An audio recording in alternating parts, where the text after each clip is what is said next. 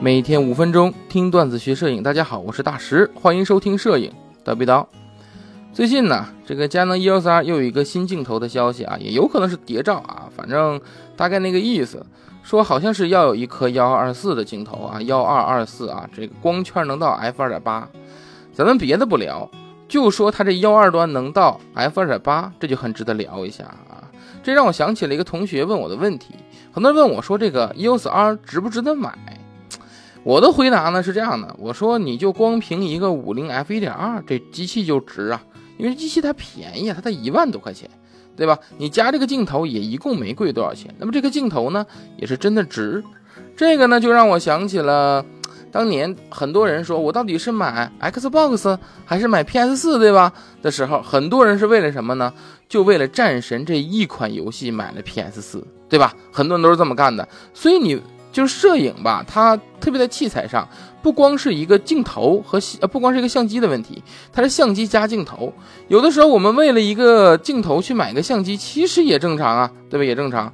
哎，所以呢，在值这个方面，我觉得那是值的啊。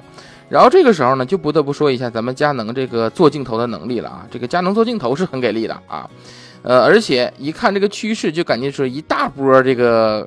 大光圈的镜头啊，大广角的镜头即将到来。哎，那我们就聊聊佳能之前啊发布的这个最广的镜头呢，应该是幺幺二四啊，它的最大光圈呢是到 f 四啊。那么佳能这边到 f 四，我们知道国产老蛙有一颗，哎，是幺二，能到 f 二点八。那么这颗镜头呢，咱们平心而论啊，画质呢其实是中流情况啊，呃，也不是特别好，中流情况。呃，尽管畸变的确是少，但是呢，这个用的应该知道它的暗角还是有的。呃，理论上来说啊，应该是相场覆盖没有那么特别全啊。那么，如果我们转瞬来看到现在啊，即将推出的啊，如果是真的的话啊，就是佳能阿尔卡口的这个幺二四的 f 二点八，我相信它的素质以及最少这个相场覆盖和暗角方面，一定是要超过老蛙的啊。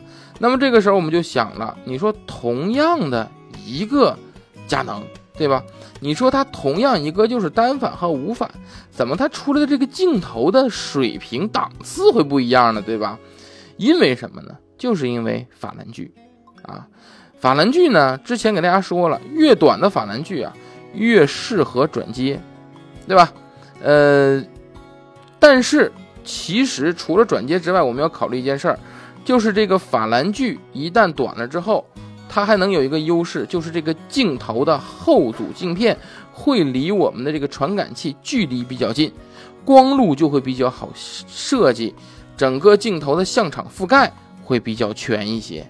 哎，再举同样的例子，你像索尼的那个 E 卡口，对吧？它是无反相机，那么。尼康的 F 卡口，它就是单反相机，它的卡口直径都差不多，应该是四十多厘，呃，四十多毫米啊。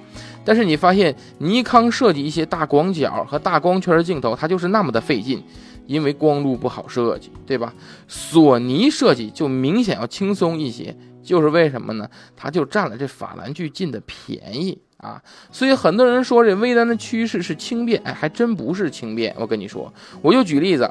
当年索尼推出那个 G 大师的二四七零二点八的时候，我就曾经看到很多人调侃啊，说你看这微单出这一颗镜头哈，比尼康的单反镜头整整轻了四克之多，是吧？太厉害了，是吧？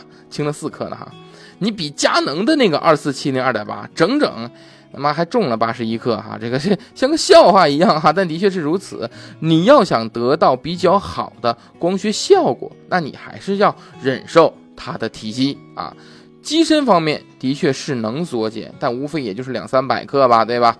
你五 D 四比 A 七 R 三，也就是重了二百二十六克，半斤都不到，对，半斤还五百克呢，对吧？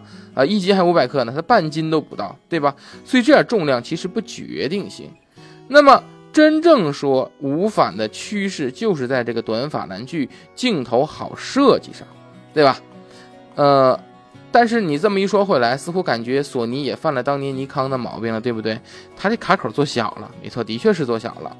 呃，依照目前大家觉得它的什么大光圈镜头啊、大广角镜头啊，素质都很好啊，哎，它是满足目前我们目前的大家能认为的标准，都是以单反为标准的。都是以单反为标准的。但是，一旦大家都做了微单，哎，镜头都在做，都上升一个档次，那么我们大家的标准就会跟着上升。那么那个时候，尼康要想靠这四十多毫米的卡口来做，来跟人家五十多毫米啊来拼，那就有点吃力了，对吧？我举例子，佳能现在能靠这卡口做出二八七零变焦 f 二的镜头啊，索尼也号称他自己要做，但是真能做出来吗？就目前来说难了。啊，尼康能做没问题啊，索尼就真的难了。哪怕就是他们都做同样一支镜头，都能做得出来。同样的光圈下啊，同样的参数下，索尼的设计成本也会高啊，这是必然的啊。当然了，随着这个 CMOS 技术的发展，很有可能之后中画幅成为大家普遍的使用了，对不对？人家索尼毕竟是 CMOS 是。牛的，对吧？呃，所以呢，我们呢就可以期待一下啊，说不定索尼人家放弃全幅了，直接无反中画幅了，哎，也有可能啊。所以呢，这玩意儿还都不好说的啊，只能告诉大家一句话：依照目前无反啊取代这个呃单反，它的优势就是在这个法兰距和之后的镜头发展上啊，这是必然的。那么在这一点上呢，我们可以看到这个争霸呀才刚刚开始。镜头的最新标准定义还没有出来，说什么都言之过早。